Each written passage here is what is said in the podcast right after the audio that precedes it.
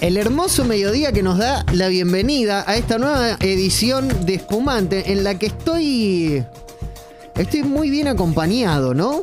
Hoy estoy súper, súper bien no es que el resto de los días esté mal acompañado, pero hoy tengo ahí como está el querido Guido Almirón, a quien saludo. Hola Guido, ¿cómo estás?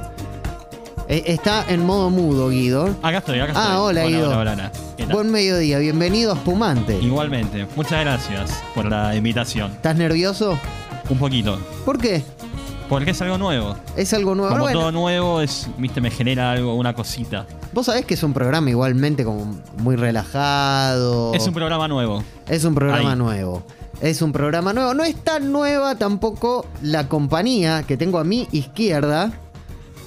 Nuestra, nuestra flor del Paraná. La flor del Paraná de, de Congo, Marianela Ego. Buenos días. Hola Marian, ¿cómo estás? Bien, re contenta, me encanta estar acá. Guido, bienvenido a este, el mejor programa de la programación de Congo. Me han dicho. No, bueno, pará, no es para tanto. No es para tanto. Lo es.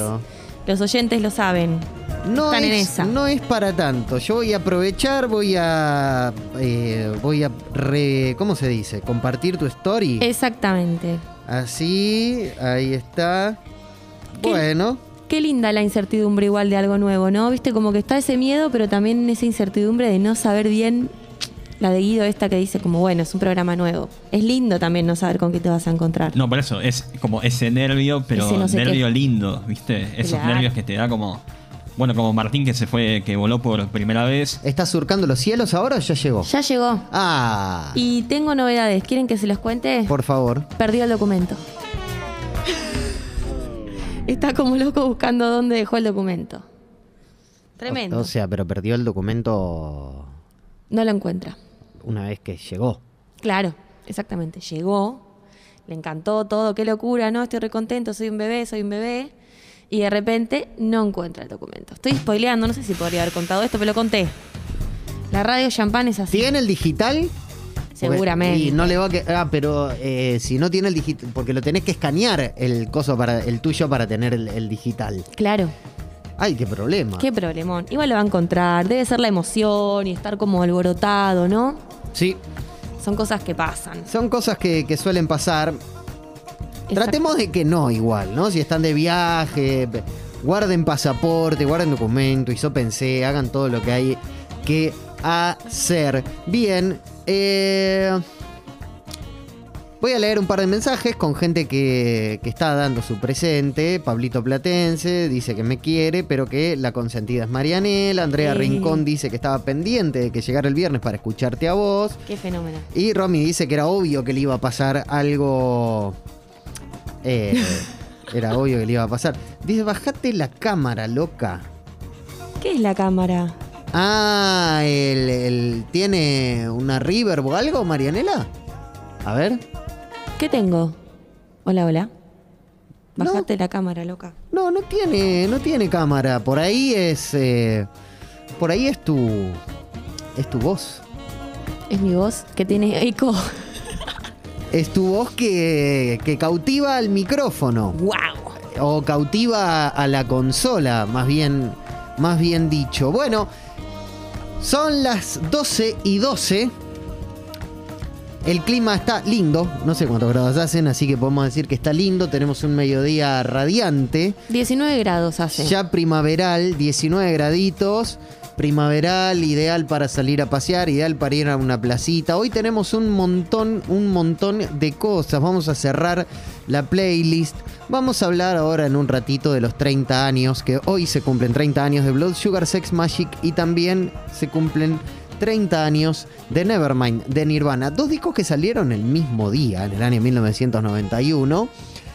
También vamos a tener, bueno, lo de siempre, con ustedes, nosotros charlando. Vamos a, no sé, vamos a hacer un, un programa, un programa muy hermoso, ¿no? Que no podemos decir tampoco que es un programa de emergencia, es un programa más de espumante, como cuando yo no pude venir. Exactamente. Sí, yo estoy acá medio comodín espumantoso. Me encanta el plan. Ahí, sí, Sí, ahí me escuché. Me escuché rara. Al final el oyente tenía razón. A Me ver. tengo que bajar la cámara, loca. Para, para, sacame un poco, quiero escuchar la, quiero escuchar la Marianela con reverb. Hola, sí. Sí. Ay, está como evangel... Puedo hablar de Jesús. Podés hablar de Jesús. Bienvenidos, hermanos. Bendiciones. En esta iglesia, en el día de hoy, vamos a escuchar la palabra de Dios. He aquí, Dios Jesús. No sé si algo. ¿Sabés el, el- el Padre Nuestro? Claro, fui a una, una escuela católica toda mi vida. Bueno, entonces rezame, rezame un Padre Nuestro y arrancamos. Dale. Padre nuestro que estás en los cielos, santificado sea tu nombre. Venga a nosotros tu reino. Así estamos invocando algo bien. Hágase tu voluntad en la tierra como en el cielo. Danos hoy nuestro pan de cada día. Perdona nuestras ofensas como también nosotros perdonamos a los que nos ofenden. No nos dejes caer en la tentación y líbrenos del mal. Amén. Ahí está. Eh, el otro era Dios te salve María y Sí. ese, ¿no? Pero bueno, no importa, porque mirá si vamos No, a está. invocar a la Virgen. Bueno, entonces ya estamos, pipís. Eh, hoy se cumple, bueno, hace un ratito nomás, media hora, 40 minutos, salió un eh, video que los Peppers postearon en Twitter y en Instagram, eh, y en, supongo que también lo habrán hecho en Facebook, en el cual eh, hacen una especie de puesta eh, en escena una apuesta de eh, tipo noticiero en el cual se anuncia el World Tour 2022. Los Peppers van a estar girando el año que viene. Todavía no sé si hay fechas o no, pero esperemos que, que toquen suelo argentino. Porque el, si, si tocan suelo argentino, allí estaremos, ¿no? Me voy a fijar en redhotchilipeppers.com, que es donde... Ahí está, tour. Ah, no, no, no. No, solamente dice que te tenés que que te tenés que inscribir. No hay todavía fechas del tour, Ajá. pero dicen que es un tour mundial. Por lo tanto, suponemos que pisarán Sudamérica y si pisan Sudamérica tienen que venir al Argen, ¿no? Y hay que volver a facturar, además. Tuvieron mucho tiempo medio parados. Yo no creo que sea un problema Ellos para sí. ellos, ¿eh? Bueno, pero capaz volver a la vida, ¿no? Ellos a tener shows. No sé si, claro, tanto volver a facturar, sino volver a. Además la vuelta de Fruciante. Claro. Volvió Fruciante, que insólitamente aparece en ese video. Aparece como John Fruciante, igual no se iba a disfrazar, no iba. Pero me llama mucho la atención, además, que aparezca en este tipo de, de cuestiones y que aparezca eh, haciendo un paso de comedia. Se cumplen entonces 30 años. 30 años se cumplen de eh, Blood Sugar Sex Magic, que es por donde vamos a arrancar charlando, porque justamente hoy, yo creo que no es caprichosa tampoco la, ¿no? la, la fecha que han elegido los Peppers para anunciar, Claro. porque, bueno, se cumplen... Yo, hay veces que... No sé si es uno que por ahí lo vivió, yo era muy chiquito igual, tenía siete años, pero ya en esos primeros días, en esos primeros momentos de MTV, empezaba a ver esos videos, también por tener en aquel entonces hermanas adolescentes, me llegaba mucho, por más que yo fuera muy chiquito, me llegaba, era permeable a todo lo que escuchaban ellas. Y recuerdo que fue un cimbronazo, no tanto como el de Nirvana, ¿no? Yo eh, en aquel entonces, ¿no? Año 92, verano del 93, yo vivía obviamente en Villarreal, en la esquina hoy donde, donde está, hay una sucursal de un banco, ¿no? Con cosas azules y demás, que es un banco muy grande, de dos pisos y demás. En el verano del 93 eso fue un videojuego. Mira, Tenía en la esquina de mi casa unos videojuegos, un local. Ranchadas. De en los videojuegos, claro, era esa. Me quería morir cuando abrieron incluso, porque porque al vivir yo ni siquiera en la- eh, a media cuadra vivía. Claro. Eh, iba y a los a los 20 minutos que yo vi que había máquinas de videojuegos ahí adentro, ya me había hecho amigo. Ya me había hecho amigo del dueño, de los que trabajaban ahí, ya me- todo el mundo me conocía la cara. Entonces, como todo el mundo me conocía la cara, lo que yo hice fue entrar a probar las máquinas de los videojuegos con el hijo del dueño, con todo un montón de gente que estaba ahí.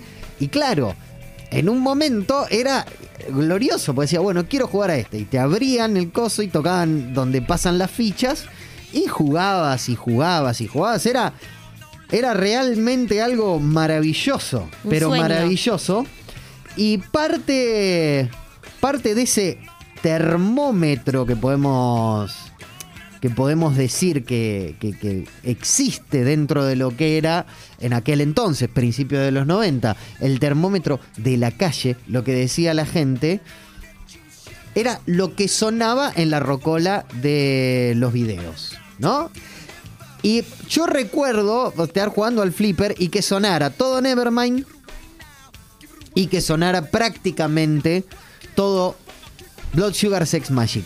Ahora bien, ya existía eh, lo que podemos decir esta fusión entre eh, el, rock o algo un poco más pesado y el funk y el metal. Bueno, no, no sé si tanto metal, el funk y, y también algo del rap. Ahora, ¿qué, qué impacto ha tenido? Bueno, un, impacto tremendo.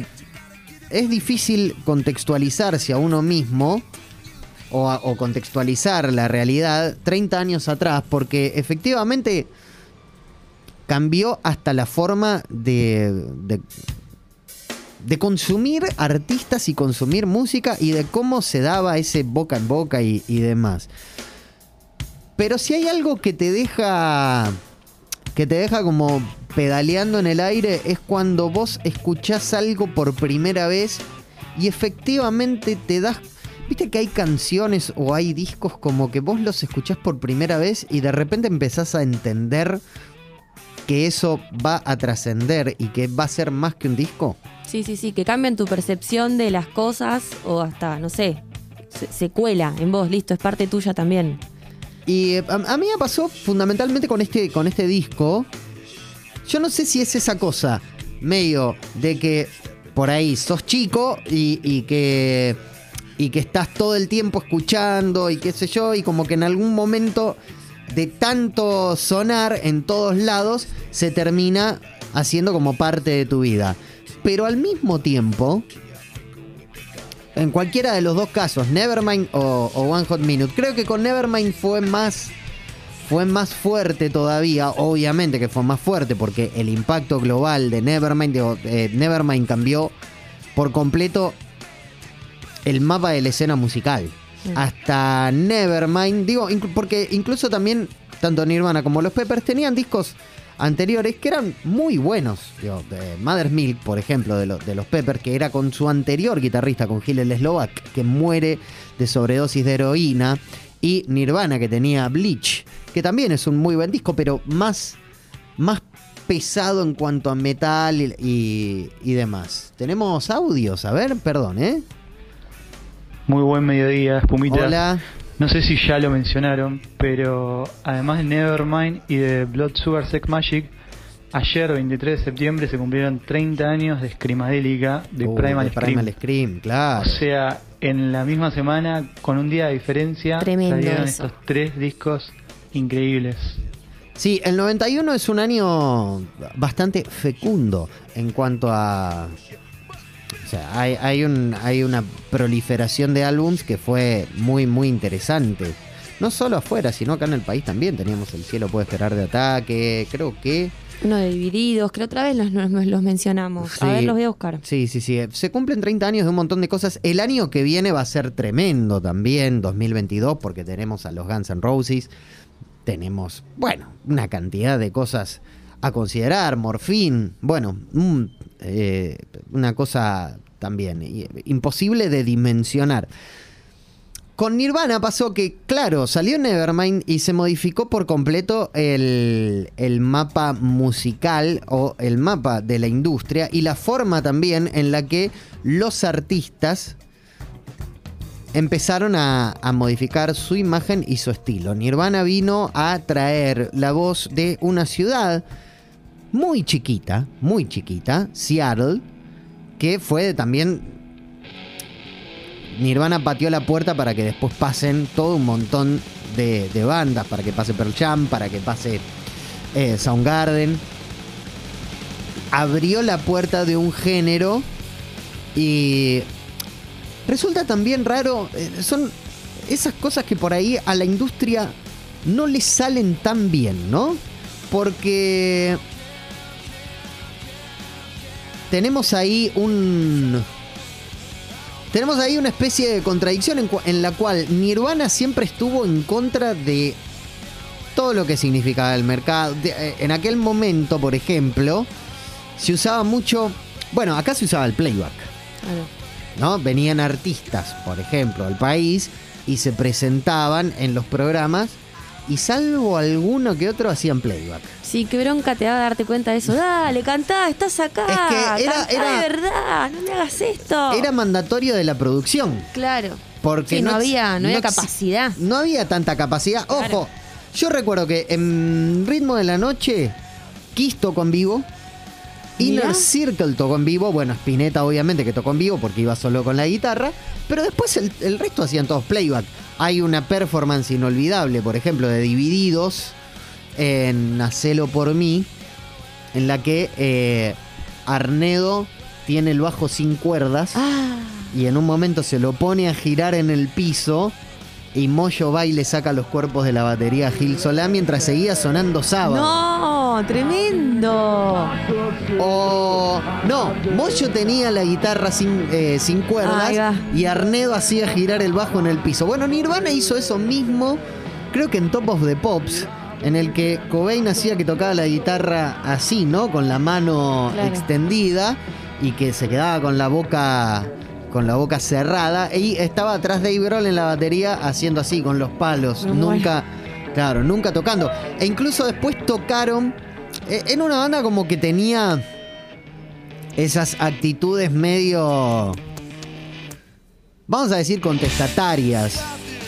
Eh, Re picante, Nirvana. re picante. Re picante. Acá cuando vinieron en el 92, en pleno apogeo de lo que fue Nevermind y demás, se enojaron con el público porque habían bardeado a Calamity Jane, una banda que era de todas chicas. Mira. Se enojó tanto que amagó a tocar a Smell Teen Spirit no menos de cinco veces y no la tocaron.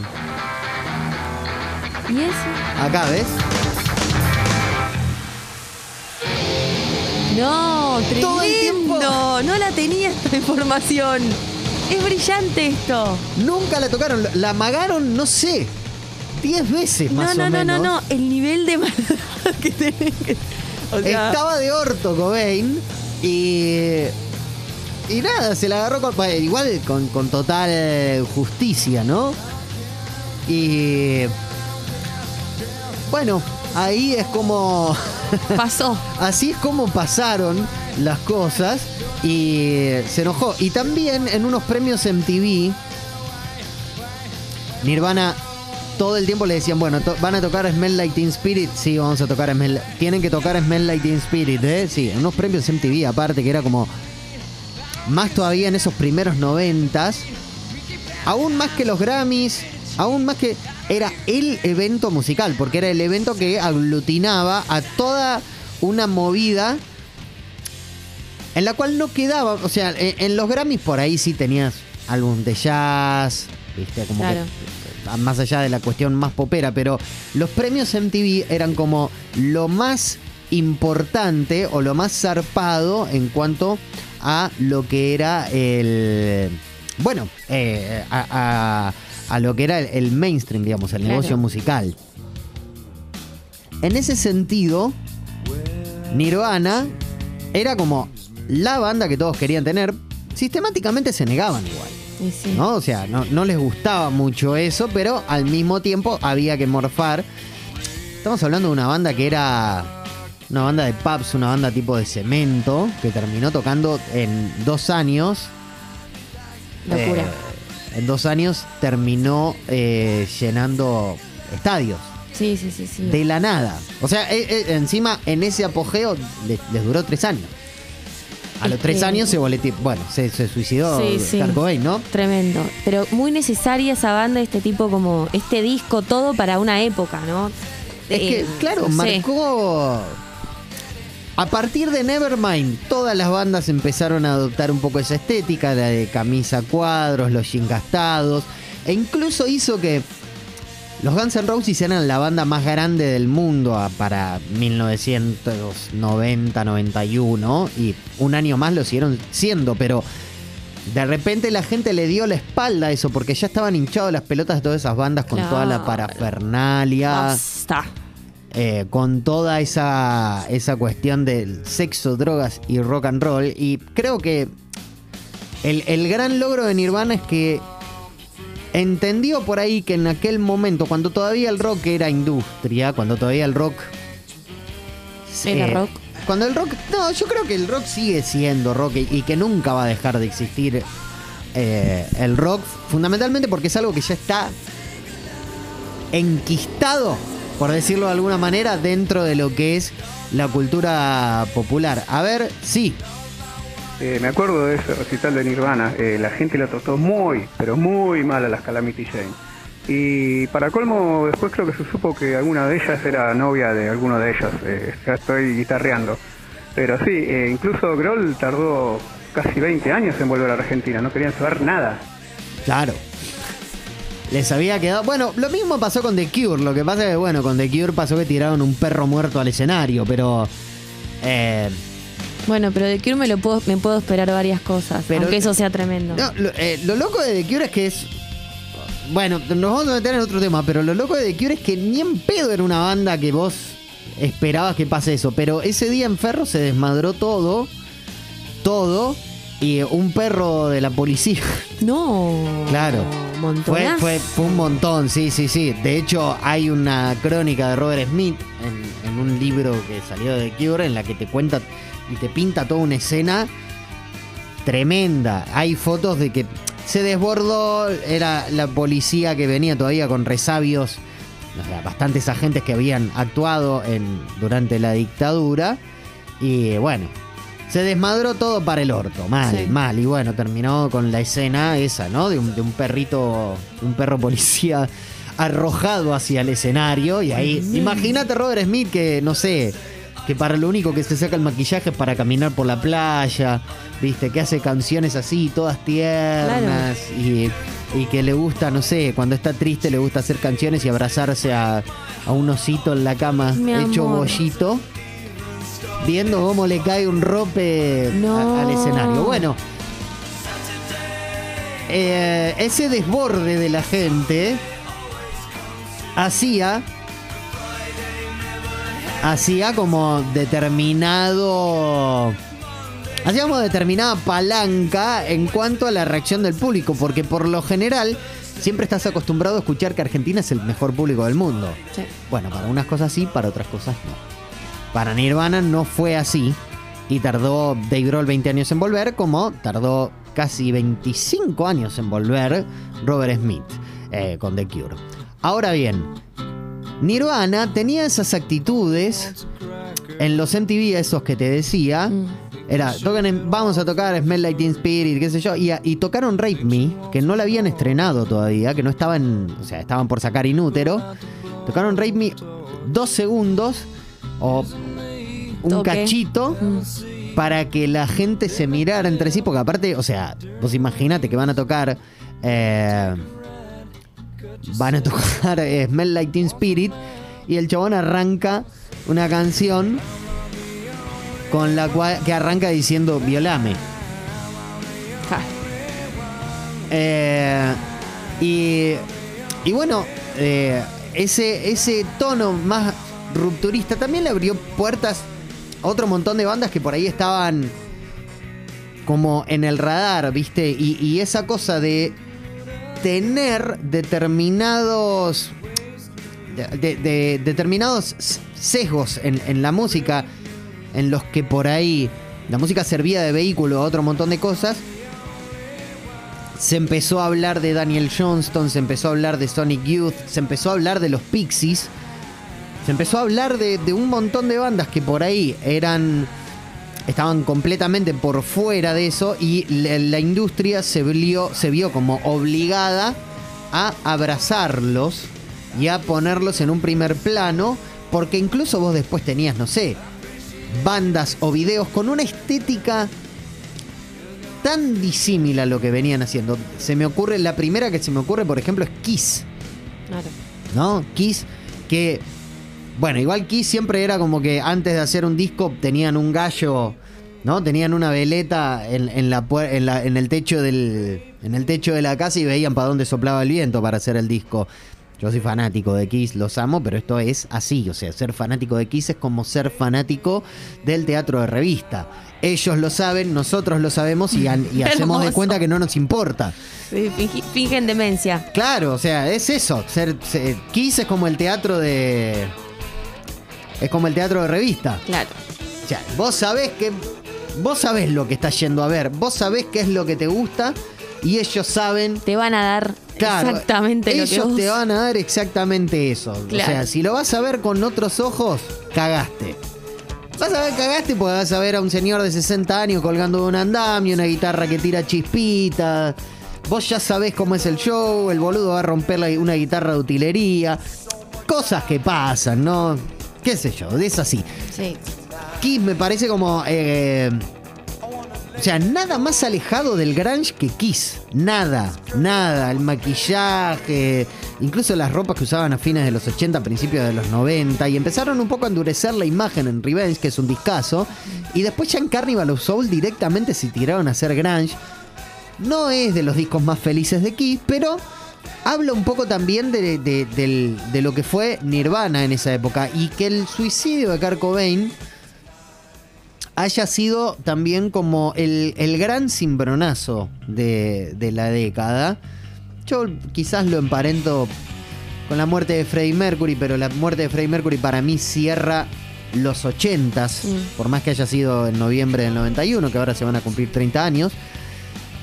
La muerte de Cobain es el hecho más importante, o el suicidio de Cobain es el hecho más importante en la historia de la música de los años 90, porque fue también un poco ese, ese mensaje de vivir fugazmente y al mismo tiempo eh, es medio raro lo que voy a decir, pero un poco de congruencia con su obra. O sea, vos escuchabas a un tipo con... O sea, no, no había nada de pose. Nada. Claro, nada de claro, pose porque después de sacar esos, esos temas, con el tiempo vas viendo, no sé, hace unos años que salió el, el documental Montage of Heck, Montage of Heck de de Nirvana, ves que, bueno, sí, que efectivamente no parecía más una lástima que estuviera vivo que, que otra Sí, cosa. Sí, sí. Una vida muy sufrida, muy difícil. Una vida muy difícil, una adicción incontrolable. Hay momentos en los cuales te da bronca eh, el tipo que después con el tiempo entendés que por ahí no. No sé, no, no tenés muchas herramientas para juzgarlo porque digo, más allá de la adicción había una, una enfermedad. En este punto se toca también un poco con la historia de los Peppers. Eh, en aquellos años el éxito si había una persona, digo, Cobain no estaba preparado para el éxito bajo ningún punto de vista, Claro. pero tampoco estaba preparado para el éxito John Fruciante. Que en el antes, un día antes de hacer una gira por Japón con tres Budokan vendidos, dijo, yo me voy a mi casa. Claro. Yo me voy a mi casa. Pero ¿qué le dec- decirle que me volví loco? Se fue a su casa. Fenómeno. Se fue a su casa, se encerró a chutarse heroína hasta que cinco o seis años después, no, sí, cinco años después de eso, más o menos, cuatro o cinco años después de eso, prendió fuego la casa Ah, tremendo. y eh, fue rescatado y ahí entró en un entró en un programa de, de rehabilitación creo que uno de los más fuertes de los que yo tengo eh, registro al menos porque incluso tuvo que estar sin coger durante años Mirá vos. porque todo lo que era dopamina Claro. o sea, le tuvieron. Viste que Fruciante tiene otra cara después, ¿no? Que, que cuando vuelve a aparecer, vos decís, tiene otra cara, sí. Sí. Le tuvieron que sacar todos los dientes de chutarse heroína en las encías. Le tuvieron que sacar todos los dientes y le pusieron un comedor nuevo. Y a- por eso es que tiene otra cara. Y por eso es que decía que se dejaba la barba porque le daba un poco de vergüenza verse así. Hay un disco que para mí es una obra maestra, que es muy difícil de escuchar, sí, que se llama Smile from the Streets You Hold, que es un disco en el que es un disco completamente honesto en el que vos lo único que escuchás es el sufrimiento de una persona. Eh, y las cavilaciones y, eh, y- es un disco tan honesto y que te y a mí, profunda, a mí me llegó profundamente ese disco, que él después lo retiró del mercado. Ah, mira. Eh, también Fruciante tuvo, estuvo con River Phoenix la noche en la que River Phoenix murió de sobredosis en el Viper Room, que era el, el boliche que tenía Johnny Depp en, ahí en Los Ángeles. Johnny Depp participa en una canción, además canta en una canción de, de Smile from the Streets You Hold. Y un poco también, resumiendo, tiene que ver con esta idea monstruosa de, de, de lo que era el éxito, porque muchas, hay muchos, hay muchos casos testigos de lo que fue ese éxito a, a mayor o a menor escala, ¿no? Y desde lo que le pasó a Frusciante, que efectivamente está vivo de milagro, Sí. no, no hay otra explicación para que John Frusciante esté vivo que no sea un milagro. El suicidio de Cobain, la, la muerte que, bueno, está bien, fue posterior, pero arrancó el deterioro de Shannon Hoon. De, perdón, no, Shannon Hoon murió durante los 90, cantante de Blind Melon. Lane Staley se murió poco tiempo después. Eh, ese estilo de vida le pasó factura, por ejemplo, a, Scott Wayland. Digo que murió hace un par de años nada más, pero eh, en los 90. Digo, había Gibby Haynes de los Bad Hole Surfers. Había como toda una cosa de, de- de persistir un poco con esa cosa de sexo, drogas y rock and roll, pero ya no era para pasarla bien. No, no, no. De hecho, recién cuando hablaba yo pensaba en eso, como qué hostil habrá sido ese, ese nivel de éxito para Sí. ellos, que nunca más se pudieron amigar ni con el mundo, ni con lo que hacían, porque nunca más se volvieron, ni con ellos mismos. Digo, eh, a veces el, el éxito es, es poco resultadista y es más hostil que otra cosa, termina cagando la vida. Sí, sí, Es- sí, sí, eso, absolutamente. no, no. ¿eh? Absolutamente. Siendo entonces las 12 y 40, cerramos esta, esta especie de repaso histórico de lo que significaron esos dos álbums en la historia de una década muy, pero muy fructífera para lo que fue el rock y la música en general. Y damos paso a nuestra apertura musical que nada tiene que ver con lo que estuvimos hablando hasta ahora, pero porque tampoco ya sonó, ya sonó casi los dos discos sonaron prácticamente todos los temas o una gran parte de los temas. Siendo a las 12 y 41 entonces le damos, les damos la bienvenida a Espumante, habrá una entrevista dentro de un ratito no más, les damos la bienvenida con eh, una canción cortada de un álbum realmente increíble que se llama White Music. Y el artista, la banda, es Ecstasy haciendo Neon Shuffle. Les damos la bienvenida a quienes estén del otro lado a Espumante. Estoy yo, Alexis Valido, y está también mi querida Marianela. Hola.